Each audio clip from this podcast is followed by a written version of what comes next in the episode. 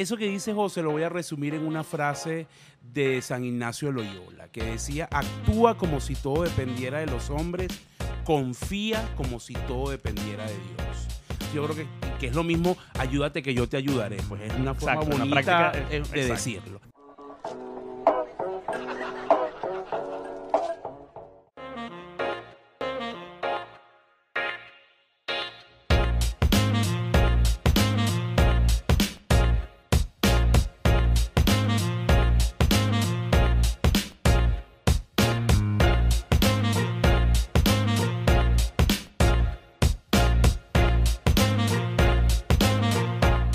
Buenas, queridos amigos. Esto es el capítulo 3 de Tertulia y Dinero, un podcast en donde tres profesionales apasionados por el mundo de los negocios conversan de manera casual acerca de temas de finanzas, inversiones y economía. Hoy vamos a estar conversando acerca de tres temas que son fundamentales y, están en la palestra hoy día en nuestro país. Eh, principalmente, qué se necesita para arrancar un negocio en Venezuela y si es viable eh, en esta coyuntura eh, emprender en Venezuela. ¿Qué es eh, un entorno multimoneda? Ese va a ser nuestro segundo tema y cómo convive con, con el sector privado y el emprendimiento eh, y, y los nuevos negocios en nuestro país. Y por último, vamos a, a ver un poco cuáles han sido los sectores ganadores en esta coyuntura de la pandemia y cuál es la realidad, digamos, corporativa y de trabajo eh, luego de, que vivimos esta, esta pandemia.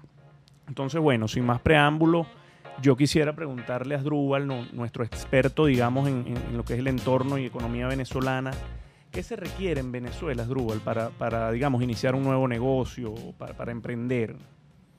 Mira, bueno, yo creo que en primer lugar hay que tener claridad un poco quién es tu nicho de mercado, a dónde vas dirigido. Eh, eso es clave, porque al final a veces muchas personas tienen una idea de qué hacer, eh, pero no tienen claridad de, por ejemplo, su demanda potencial. La demanda potencial bueno, es la gente que puede estar interesada en demandar el producto o el servicio que tú estás eh, ofreciendo. Y, y esa es la primera precisión que yo creo que hay que, que hay que tener. Lo segundo es un poco lo que llaman algunos tu propuesta de valor. ¿Qué te diferencia? Porque uno pudiera pensar que en el mundo de hoy ya todo existe, todo se comercializa, todo está dicho. ¿Qué pones tú de novedoso o qué vas a mejorar respecto a lo que hay? Ah, y hay que pensar mucho en eso, porque a veces no se tiene claro un poco la propuesta de valor de cada uno de, de los negocios o de los emprendimientos que alguien esté diseñando. En tercer lugar, más allá del activismo, más allá del positivismo que tiene que acompañar cualquier idea. de Adrúbal es muy, muy en contra de las personas demasiado espirituales y que dicen que para levantar un negocio se necesitan nada más las ganas y la autoestima millón. No, Siempre en Twitter lanza esa yo píldora. soy- Porque es un soy- técnico, es un técnico. No, Sí, sí, pero es yo, pragmático. no, yo soy creyente, yo tengo mi fe, pero creo que en los negocios, eh, mira, eso que dice José lo voy a resumir en una frase de San Ignacio de Loyola, que decía, actúa como si todo dependiera de los hombres, confía como si todo dependiera de Dios. Yo creo que, y que es lo mismo, ayúdate que yo te ayudaré. Pues es una forma Exacto, bonita práctica, eh, es- de exacto. decirlo.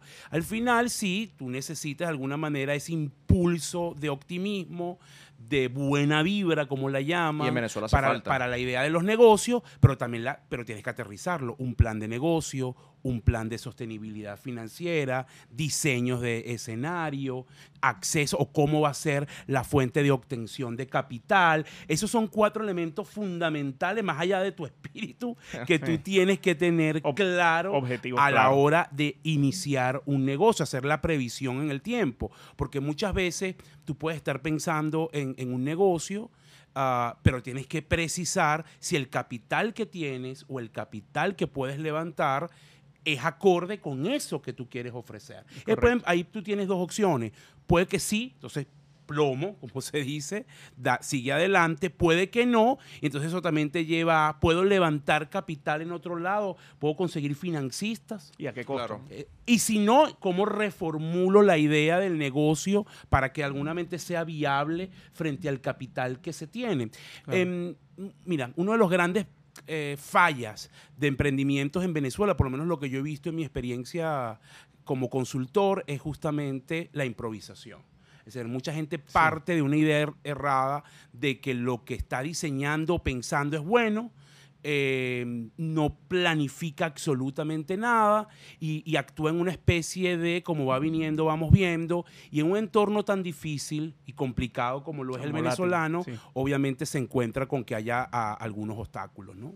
A mí me gusta la, me gustó muchísimo el segundo punto y lo puedo amarrar con lo que hemos conversado en los, en los capítulos anteriores, que es el, el tema de la generación del MOAT, en castellano ese foso defensivo que se crea en las empresas en las que uno busca invertir, lo hemos conversado, el efecto red, compañías que tengan economía de escala, eh, que tengan el caso de la píldora con Moody's, que tenía eh, ese pricing o esa oportunidad de ir aumentando año a año el precio para tema de calificación de deuda, porque le hace poder, porque ella entiende cuál es su ventaja competitiva. Mi recomendación para alguien que quiera hacer negocio en lo distorsionado y lo complicado, y Asdrúbal lo comentaba hace poco que teníamos una jornada con más saber competitivo. La gente cree que Venezuela no está siendo competitivo para levantar un negocio y es un entorno excesivamente competitivo, es la identificación de tu ventaja competitiva.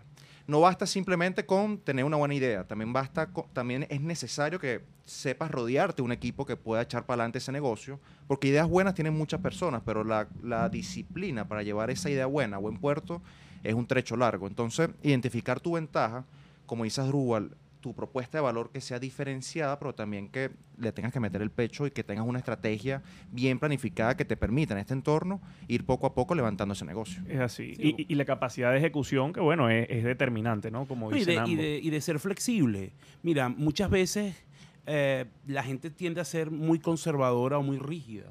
Eh, y en un entorno como el venezolano, eso es un tremendo pasivo, ¿no? Sí. Pasivo desde el punto de vista gerencial. Al final acá tú puedes plantearte una idea, puedes incluso hacer todos los escenarios, puedes incluso hacer tu plan de negocio y probablemente cuando arranques y en el día a día te topas con eso que llaman algunos imponderables, con cosas que no tenías contemplado o que son diferentes a las que tú tenías contempladas, pero que no necesariamente implica que tu negocio vaya a fracasar, sino que tienes que introducir cambios. Claro. Entonces, lo importante es tener la capacidad y no temer a introducir esos cambios que pueden redundar en que el negocio digamos, tome unas modificaciones, pero resulte y sea sustentable en el tiempo. Ese es un punto importante. Y, y no quería cerrar esta parte sin mencionar otro hecho clave que también es una falla recurrente en muchos emprendimientos, no solo en Venezuela, sino a nivel latinoamericano. Y es el hecho de la reinversión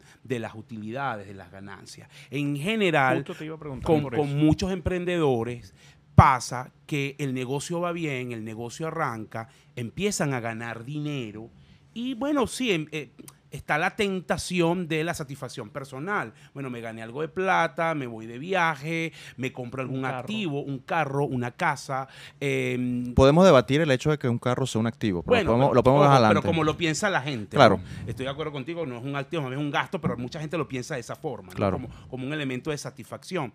Y en general, los negocios exitosos o los emprendimientos exitosos son aquellos que por lo menos en esa primera etapa de vida, y estoy hablando de los primeros 3, 4 años, la mayoría de las utilidades se reinvierten en ellos mismos. ¿Sabes? Porque necesitas fortalecerlo y hacerlo crecer. Diste una tecla para... yo- los que me conocen saben que soy eh, fiel seguidor de Warren Buffett y de su compañía Berkshire Hathaway.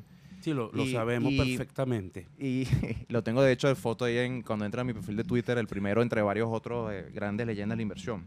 Hay una partida súper importante que, que Buffett siempre ha, ha- destacado por sobre todas las demás partidas en su balance. Y es la, en inglés se llama retained earnings, pero es ganancias retenidas.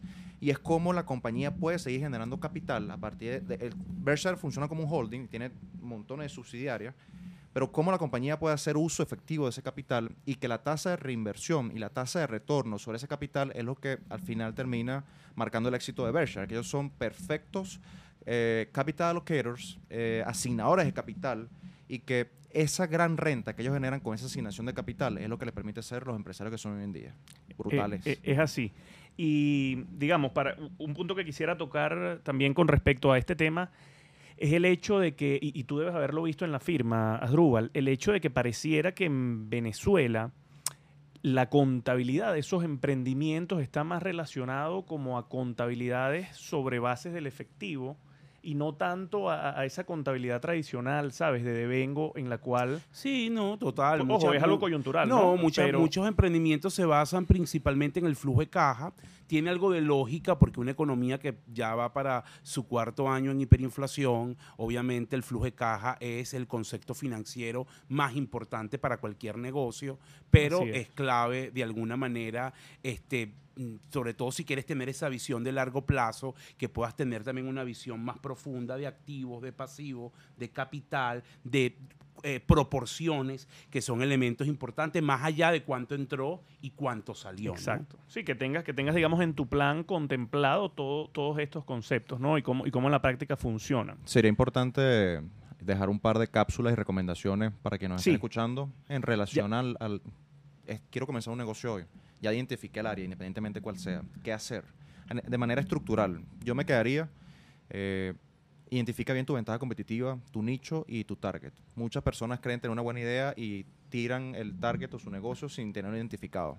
Ojo, en Venezuela eso representa un desafío, ¿no? Digamos, en más allá de ecoanalítica que yo puedo, y no es porque esté Asdrúbal acá, yo puedo ir con los ojos cerrados y me da mucha confianza, pero esa, esa, esa falta a veces de, de información oficial hace que lo que tú estás diciendo se convierta en un desafío. Tam- también No, pasa pero que la gente... tú necesitas ahí, perdona que, que te No, no, interrumpa. José, porque es que más allá lo que tienes que tener, si tú estás ofreciendo un negocio y entiendes el negocio, creo que ese paso que destaca José es un poco meter esa idea en el entorno, detectar lo que hay y detectar lo que puede mejorar y, y- unirlo a tu propuesta de valor. Eso es principalmente el tema. Yo también y agregaría rapidito, uno eso, el tema de la reinversión de las utilidades, de las ganancias, que creo que es un tema fundamental. Y en tercer lugar, hagan estudio de mercado. Ojo, y no tienen que ser grandes estudios de mercado, ni siquiera tienen que contratar a, a. Pero deberían. Si, si no pueden, si deberían. Pero, pero el estudio de mercado incluso que va más allá, o sea, es un poco mirar la calle, ¿no? Este, Claro. Y ahí hay diferentes herramientas que tú puedes utilizar de bajo costo para un poco detectar qué hay en el mercado y esa demanda eh, que puede, o esa potencial demanda que puede tener tu producto y la estrategia de precio que también va a ser importante. No recuerdo bien una frase, capaz ustedes se acuerdan de mejor de ella, es creo que lo perfecto es enemigo de lo bueno. Sí, esa así. decía mi abuela. Eso, que- eso creo que es importante incluso también en este entorno venezolano eh, competitivo, porque hay muchas personas que demoran o dilatan el sacar un negocio o poner en marcha algo sencillamente porque creen y tienen barreras mentales que a veces precisamente el tumbar esas barreras son lo que te permite tener éxito. A mí me pasó con el tema de la escuela, que parece un, un- un negocio sencillo a la simple vista, pero que mucha gente no se metía sencillamente porque decía, bueno, que esto es un problema venderlo, que no tengo a los profesores, que el venezolano no tiene cultura financiera bursátil, y nosotros lo hemos hecho relativamente bien, sencillo, aterrizado, y gracias a Dios hemos tenido mucho éxito. No, yo creo que lo, lo importante, y eso que tú dices es muy importante, yo, yo lo recomiendo mucho con la gente que trabajo y, y que va a la consultoría, siempre es bueno empezar de, de lo micro a lo macro. O sea, tú puedes tener una visión muy, mm, digamos, con mucha ambición de tu negocio, pero también tienes que ver tus posibilidades y tienes que ir paso a paso. Ir de alguna manera un poco un paso a la vez, vas midiendo, vas detectando eh, qué falló, qué hay cosas hay que mejorar, qué salió bien y vas luego a un segundo paso, a lo mejor un poco más grande, asumes un poco más de riesgo, vas midiendo un poco tu riesgo y eso te permite una estrategia orgánica de crecimiento que en un país como Venezuela, sobre todo donde y ese puede ser objeto de otro programa, eh, hay una ausencia muy fuerte de capital y, y- y de, y de endeudamiento, mm, pues mucho más tienes que cuidar el- el- e- e- esa inversión que puedas estar haciendo porque los recursos son muy limitados. Es así, es así. Entonces, bueno, en este primer punto yo concluyo que sí se puede emprender en Venezuela, pero quisiera cerrar con una pregunta, este punto, y que, que me lo resuman en una oración tanto José Miguel como Asdrúbal. Conclusión, se puede emprender en Venezuela. Ahora bien, ¿se puede pensar en Venezuela en el largo plazo, en estos mismos emprendimientos? ¿Qué, qué- qué les parece? ¿Qué opinan? Yo tengo como filosofía de vida, tanto para invertir en los mercados como para iniciar cualquier negocio, que hay que tener una mentalidad a largo plazo y que de hecho el cortoplacismo forma parte de todos los problemas de las personas de una forma u otra, ya sea a nivel personal o a nivel profesional. Obviamente el, entorno venezolano, los ocho años de contracción, los casi cuatro hiperinflación, la crisis política, migratoria, etcétera, eh, hace difícil poder proyectarse en Venezuela, pero creo que al final del día tener una visión a largo plazo para por lo menos querer entender que tu negocio puede ser viable es incluso positivo para que el mismo termine siendo viable, valga la redundancia. Entonces, para mí sí es imprescindible una visión a largo plazo. No, yo igual, yo creo que sí, sí, respondo definitivamente a tu pregunta que sí. Eh, el largo plazo es clave, pero no hay que descuidar el corto plazo en un entorno tan adverso como el venezolano. Lo que hagas en el corto plazo, las decisiones que tomes hoy, la rapidez, la flexibilidad que tengas hoy, es lo que puede permitirte que tengas sostenibilidad de cara al largo plazo. Así es, excelente. Ahora bien, pasando un poco a, a, lo que va a ser nuestro segundo tema, pero que no deja de tener relación con lo que ya venimos conversando, ¿Cómo conviven estos emprendimientos y este sector privado eh, en, lo que es un entorno multimoneda, que, en el cual ya tenemos al menos un par de años, ha sido gradual, es cierto, pero, pero en el cual eh, parece ser un entorno que llegó para quedarse, eh, Asdrúbal cómo podemos planificarnos no solamente los emprendimientos y los negocios, sino también las personas naturales. Mira, yo creo que hay unos cambios importantes de paradigma. Voy a hacer un resumen muy rápido. En Venezuela, digamos que desde la época de los 80, los ahorros de la mayoría de los venezolanos, de quienes podían hacerlo, eran en moneda dura. Por eso la posición de activos de los venezolanos fuera de Venezuela es extremadamente alta, una de las mayores en América Latina. Eso ocurrió en los 80. Es decir, el dólar desde los 80 era una moneda de ahorro, de protección era una moneda, digamos, patrimonial, era una moneda de cobertura. A partir de estos últimos tres años, el dólar no es solamente una moneda de cobertura, sino que empieza a ser una moneda transaccional, con sus fricciones, con sus fallas, pero es una moneda transaccional. Eso, por supuesto, cambia los desafíos financieros que eh, tiene que tener quien está al frente de la gestión financiera de las compañías, independientemente de su tamaño. Porque uno dice esto y la gente cree que está hablándole es al gerente financiero de una gran empresa, pero en general aplica para el gerente de un emprendimiento o para el que está en cabeza de un emprendimiento que toma decisiones financieras. Ese cambio de paradigma es muy importante porque tienes que tener, número uno, ya el tema no es solo cobertura, es decir, no es solamente cambiar unos bolívares a dólares, para evitar que la devaluación destruya esos bolívares. Eso hoy de hecho, ya no es un problema muy grande en muchas compañías porque el grueso de sus ingresos está siendo en dólares. Entonces, la cobertura dejó de ser relevante en algunas empresas. Y existe el mecanismo a través de la banca también. También. Eh, luego está el hecho de la fijación de precio.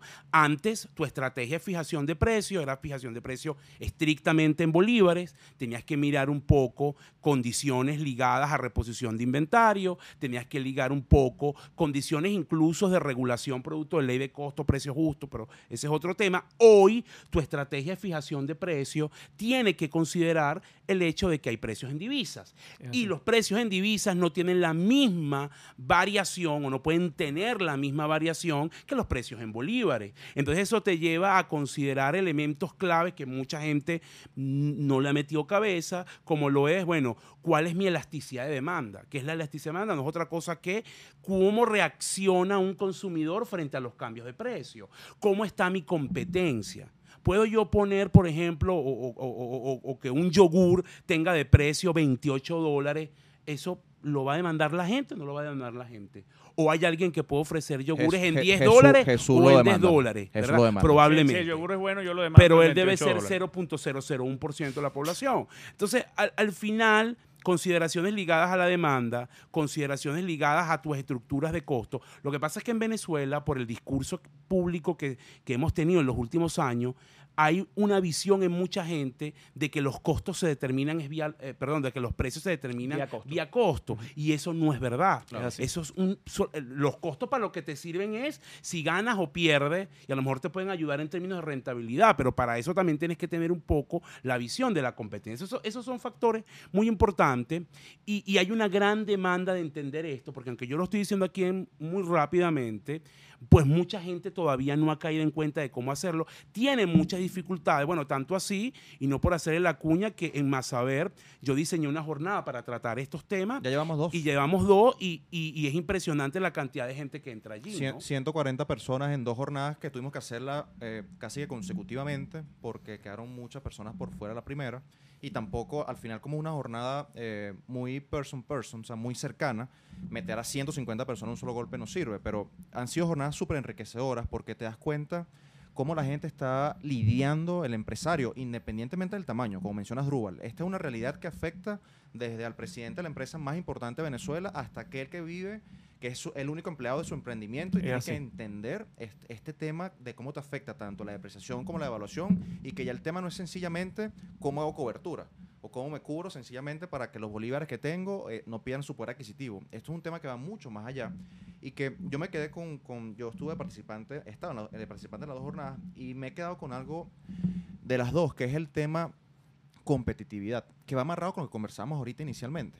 Entender cómo en tu estructura de negocio te afecta tanto la evaluación como la depreciación y este entorno multimoneda que estamos viviendo te hace mucho más competitivo y te hace, como decíamos ahorita, mucho más sostenible en el largo plazo. Entonces es un tema que es vital para el que decida Sí, y- emprender en Y te Venezuela. da esta certidumbre. Ya hay muchos sectores, para cerrar el punto, hay muchos sectores donde la competencia está arreciando, sobre todo en sectores ligados a consumo, pero también en servicio, y los márgenes de rentabilidad están cayendo por la entrada de la competencia, lo cual es sano incluso para el, para el consumidor. Pero mucha gente tiene esa visión de márgenes predeterminados y terminas topándote entonces con condiciones de mercado que no son las idóneas o no tienes demanda para tu producto, para tu servicio, porque estás prefijando la rentabilidad de antemano. Entonces, eh, eh, insisto, son cambios de paradigma que están ocurriendo en, en Venezuela y, como, y conecto con el punto anterior, tienes que tener la flexibilidad para entenderlo y para también cambiar la forma en que gestionas tus negocios. ¿no? Eh, es así. Un, un- el tema de la competitividad que al menos hace 15 años era difícil tenerlo, ¿no? Por ese, por, por ese mismo Sí, tema no, del, del- todavía hay sectores donde hay subsidio cambiario, me todavía refiero. hay sectores donde hay muy poca todavía hay pocas empresas y poca competencia pero en otros no tú lo puedes ver por ejemplo ahorita con el tema de los delivery los delivery es un ejemplo claro de cómo el consumidor por supuesto que es un nicho donde una pequeña porción de la población accede a ello pero es ilustrativo todos ustedes a los tres que estamos acá tenemos diferentes apps de delivery en nuestro celular todos entramos y comparamos ofertas Tú es- miramos y Tú escogemos sabes que es inelástico. El yogur no tanto, la pizza. Yo, yo puedo pedir pizza al precio que sea por- todas alguna de Tú, estas aplicaciones chamo, de delivery, tú hermano. eres otro tipo de consumidor. No es tan inelástica la pizza, pero entiendo No, que... no, Ojo, para mí, mira, digo para por mí. eso, para ti, Ahori- ahorita claro. pensando un poquito sobre la jornada que tuvimos de, de herramientas de optimización financiera en un entorno multimoneda, eh, se me vino a la mente rápidamente el, el estudio que hicieron en Ecoanalítica y parece increíble que dos terceras partes en general de las transacciones que se hacen en Venezuela se hacen con una moneda distinta al bolívar. Y está el caso totalmente loco de San Cristóbal, donde el 98% de, la- de las, de las operaciones, de transacciones que se realizan son entre peso mayoritariamente y dólar. O sea, el bolívar está Sí, en, en San Cri- existe a nivel eh, porque sí, el gobierno sigue claro, utilizándolo para pero es cosas, marginal, marginal. Sí. En San Cristóbal, San Cristóbal, Maracaibo y Margarita son las tres ciudades de Venezuela eh, donde, bueno, el desplazamiento del Bolívar es súper agresivo, súper agresivo. Caracas está todavía en torno al 60%, en menor medida Mérida, Maracay, Barquisimeto, pero, pero es ha sido un desplazamiento muy con, con significativo. base en estudios que tengas memoria, ¿cuánto tiempo, en- si nos recuperamos mañana y dejamos de caer, recuperaremos la confianza en el Bolívar? Bueno, que tienes a Perú. Perú es, más allá de lo que esté viviendo ahorita en términos políticos, Perú ha tenido un historial muy exitoso de manejo macroeconómico tras la llegada de, de- de Fujimori. El Fujishock de Pedro Alan Y- García. Y, y ellos tienen un entorno de convive su moneda eh, con, el, con el dólar. Y bueno, después de bastante tiempo, ya estamos hablando 30 de años. casi 30 años, eh, es que ahorita... El, Qué increíble, el- ¿no? entonces, o sea, llevan tiempo, llevan mucho, mucho tiempo. O sea, podemos, podemos pensar incluso que capaz nuestra, la generación que nos precede no va a conocer a Bolívar como, como reserva de valor o como Parece ser algo generacional. Ya, No, va a loco. costar muchísimo. Va a costar muchísimo. Es así. Entonces, mira, yo creo que está más o menos claro los puntos. Me, me- me gustó la, la- la forma en la que, en la que eh, abordamos estos puntos de manera clara, sin, sin perder, digamos, esa, ese detalle ¿no? técnico y, riguroso. Ahora bien, después de que entendemos este contexto en el que estamos, ¿cuáles son y, cuáles han sido los sectores ganadores en todo este tema de la pandemia? Eh, y cuál es la realidad que nos espera de cara al corto plazo, al futuro cercano. Vamos a volver a las oficinas. Va a ser algo que, digamos, va a volver a ser como era antes. Vamos a trabajar media, media semana desde casa y media desde la oficina. ¿Cuáles son los matices eh, entre regiones? Eh, ¿Es lo mismo para Venezuela que para Estados Unidos? ¿Qué, ¿Qué, tienen que, eh, comentarme al respecto? Es, una opinión muy personal. Yo creo que el shock que deja la pandemia va a ser imborrable para esta generación. Eh, y partiendo del punto de vista laboral, creo que incluso va a costar para las grandes multinacionales, los grandes, las grandes, los grandes emporios empresariales, volver a encauzar lo que solía ser la, rutina laboral previo a la pandemia. Eh, y creo que también se ha demostrado, de hecho, que las personas pueden ser muy productivas bajo este entorno. Yo creo que podemos empezar a, mutar hacia un sistema un poquito más flexible. Los banqueros, por ejemplo, de inversión, que es la carrera que yo conozco en Wall Street, en Nueva York, trabajan 70 horas a la semana, encabezados en una oficina. Y ahorita leía que, que JP Morgan, con Jamie Dimon, su presidente, a pesar de que estaba instando a que los trabajadores tenían que volver a la oficina, aparentemente hay un rumor de que podemos empezar a trabajar cuatro días a la semana y un día desde sus casas. Entonces, yo creo que hay maneras de, seguir siendo productivo en este entorno. Se ha demostrado, el mundo se paralizó a raíz del COVID y siguió siendo productivo en cierta forma. Y creo que hay mucha valoración y mucha generación de negocio también desde lo intangible. Hay muchas personas que pueden generar valor estando capaz un entorno un día en la semana en sus casas, estando más cercano a su familia, sin el estrés de salir, el commuting, que también afecta muchísimo. ¿Cuánto tiempo no se pierde yendo, eh, particularmente en Nueva York, pero digamos en otras ciudades que tienen mucho tránsito? Eh, esas dos horas de ida y regreso se pueden utilizar. Cuesta, yo creo que va a ser será un sistema híbrido donde tú vas a tener, bueno, parte de trabajar desde casa, parte desde la oficina. Necesitas la oficina, yo tampoco creo que puedes prescindirse de eso, necesitas la interacción. Trabajar en una oficina no es solamente estar centrado frente a un computador, es la interacción entre tu jefe, tus compañeros, otras áreas. E, eso enriquece muchísimo, eh, bueno, incluso tu capacidad para, para el trabajo, ¿no? Porque tienes esas habilidades blandas, esas habilidades que van más allá de sentarte frente a un computador. ¿no? Ese intercambio es enriquecedor incluso en una industria como la, financiera. Y creo que al final el tema de los ganadores, bueno, eh, tienes muchas perspectivas. El sector tecnología obviamente ha sido un gran ganador porque tener a la gente encerrada ameritaba pues una, una base de desarrollo tecnológico importante. La bolsa lo em, reflejó brutalmente. toda la estructura de la digitalización de la economía, todo lo que tiene que ver también con temas ligados a robótica y automatización eh, son sectores que de alguna manera empiezan a tener importante, eh, importancia, la biotecnología, yo creo que es una, algo importantísimo para los seres humanos, maravilloso el hecho de haber tenido en tan poco tiempo una vacuna para el COVID y adicionalmente bajo una nueva tecnología de, lo que son los, los, temas de vacunación. ¿no? Entonces, eso es parte también del ingenio y lo que está ocurriendo en la, en, la economía, en la economía global, que son cambios que de alguna manera van a, van a marcar la pauta futuro. Por supuesto, eh, también hay desarrollos desiguales. ¿no? no es lo mismo sectores ganadores en una economía como la americana a sectores ganadores como en China, Europa o Asia. Yo leía en estos días un, un estudio bien interesante de McKinsey donde la visión empresarial no es homogénea en el mundo, cambia por países. Por ejemplo, ese estudio destacaba que en Estados Unidos son em, eh, sus sectores fuertes son tecnología, el financiero, pero en Alemania es el sector industrial, en Asia es el sector logístico, en, América Latina todavía estamos un poco ligados a temas de materias primas. O sea que al final también hay realidades que son regionales y no necesariamente son globales y también los ritmos, eh, eh, el mundo post post pandemia va a tener también esos desarrollos desiguales. Lo comentábamos en el programa anterior, ¿no? Sí, completamente alineado contigo. Hablando de sectores ganadores y de tecnología, Faría, ¿qué tenemos de píldora para el día de hoy? Déjame buscar mi. Yo ahorita les comentaba tras cámaras que hay un libro que solemos recomendar. En este capítulo que no hemos recomendado un libro, podemos recomendar ese, que es Un paso por delante de Wall Street de Peter Lynch. Eh, Lynch suele decir que si no eres capaz de escribir en un párrafo las razones objetivas de por qué quieres invertir en una compañía, no deberías invertir en ella. Y que de hecho ese párrafo debe ser entendido por un niño de 10 años. O sea, las razones deben ser excesivamente claras. A mí me gusta, hay un conjunto de ideas que son desde los fundamentales, ingresos predecibles, un foso competitivo y otras cualidades importantes para hablar de la píldora de esta semana, que en este caso, unido a tema tecnología, eh, es Alibaba. Alibaba. Ay, Pers- personaje Alibaba. Ya, ya sabemos que tenemos, te- tra- traemos, traemos tres empresas con esta, con Alibaba, eh, Fortinet, eh, Moody's y ahora Alibaba en este tercer capítulo.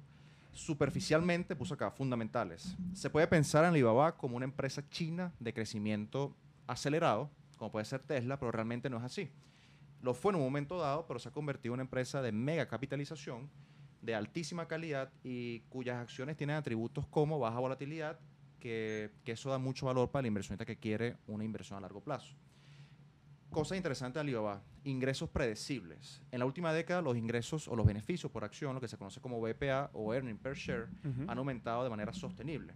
Y aunque cayeron el año pasado, que ellos tuvieron su primera pérdida a raíz de una multa que tuvo por el gobierno chino, se puede ver un buen ritmo que va desde 0,03 hace 10 años a 1,06 dólares por acción. Es un crecimiento muy interesante y muy sostenible. Foso competitivo, eh, posiblemente en otros capítulos hablemos de lo que significa la inversión en China. Yo creo que en China hay muchísimo valor, que las empresas, las mejores empresas chinas están mucho más baratas que las mejores empresas americanas, pero el foso competitivo que tiene Alibaba en China es gigantesco. Vale la pena, de nuevo, en nuestra recomendación de investigación, echarle un ojo. No, pero no por ahorita, ¿viste? Pero ese foso competitivo más bien no puede ser en su contra. Dado que el gobierno chino está empezando a mirar a empresas grandes Lo hemos que pueden mirando. competir con ellos. Pero Mi- eso no ahorita mi- porque no tenemos mucho tiempo, pero No, no, te, en, te lo en- dejo ahí. en- en dos punticos. Mi pregunta iba, eh, tema marco regulatorio y eh, el tema también de transparencia, que, que, bueno, al final está, está relacionado. Que, que, digamos, son un poco los argumentos que tengo yo en contra de Alibaba, haciendo un análisis muy cualitativo y muy a grosso modo. Yo ¿Qué- diría, qué- qué yo diría que e- ese tipo de, es- esos dos puntos pueden ser diversificables a través, por ejemplo, un ETF que yo suelo recomendar mucho, que es KWeb, que es de empresas tecnológicas chinas, Alibaba, JD, Tencent, Meituan, Baidu, etcétera. Eh, es posible de que haya casos, como vimos el año pasado de Locking Coffee, eh, esta compañía china que tuvo problemas contables y la acción pasó de 100 a 0, eh, literalmente. Pero eh, creo que el tema regulatorio en China es un problema, porque al final el gobierno, a pesar de que ha sido abierto en los últimos años en tema de, de- de permitir que el capitalismo se vaya apoderando del nivel económico la del, del país, creo que al final hay un tema de mano dura que puede pasar factura. Se vio con el tema de, de, de The Ant Group y que iba a salir a bolsa, pero Jack Ma hizo unos comentarios aparentemente inapropiados desde la perspectiva del gobierno chino, lo echaron para atrás, lo mandaron a separarse, entonces ahora eres un banco. Capaz el mismo, la misma ventaja competitiva sea un, un- un factor en contra contra Alibaba. Pero si no se termina concretando que el gobierno chino vaya contra Alibaba, creo que hay muchísimo valor ahí. Para las personas que no quieran ese riesgo directamente con inversión en Alibaba, lo pueden hacer a través de un ETF de China y puede ser una buena opción. Bueno, un buen punto para investigar. Excelente, excelente. Bueno, mis estimados, agradecido. Esto fue el capítulo número 3 de Tertulia y Dinero, un podcast en donde tres profesionales apasionados por el mundo de los negocios conversan de manera casual acerca de temas relacionados con la economía, las inversiones y las finanzas. Este servidor, Jesús Armando Leonet, arroba Jesús Leonet en Instagram y en Twitter. Asdrúbal Oliveros, arroba AR Oliveros en Twitter e Instagram. Y José Miguel Farías, arroba JM Farías U en Instagram y en Twitter. Nos despedimos y hasta una próxima entrega. Gran abrazo. Nos vemos pronto.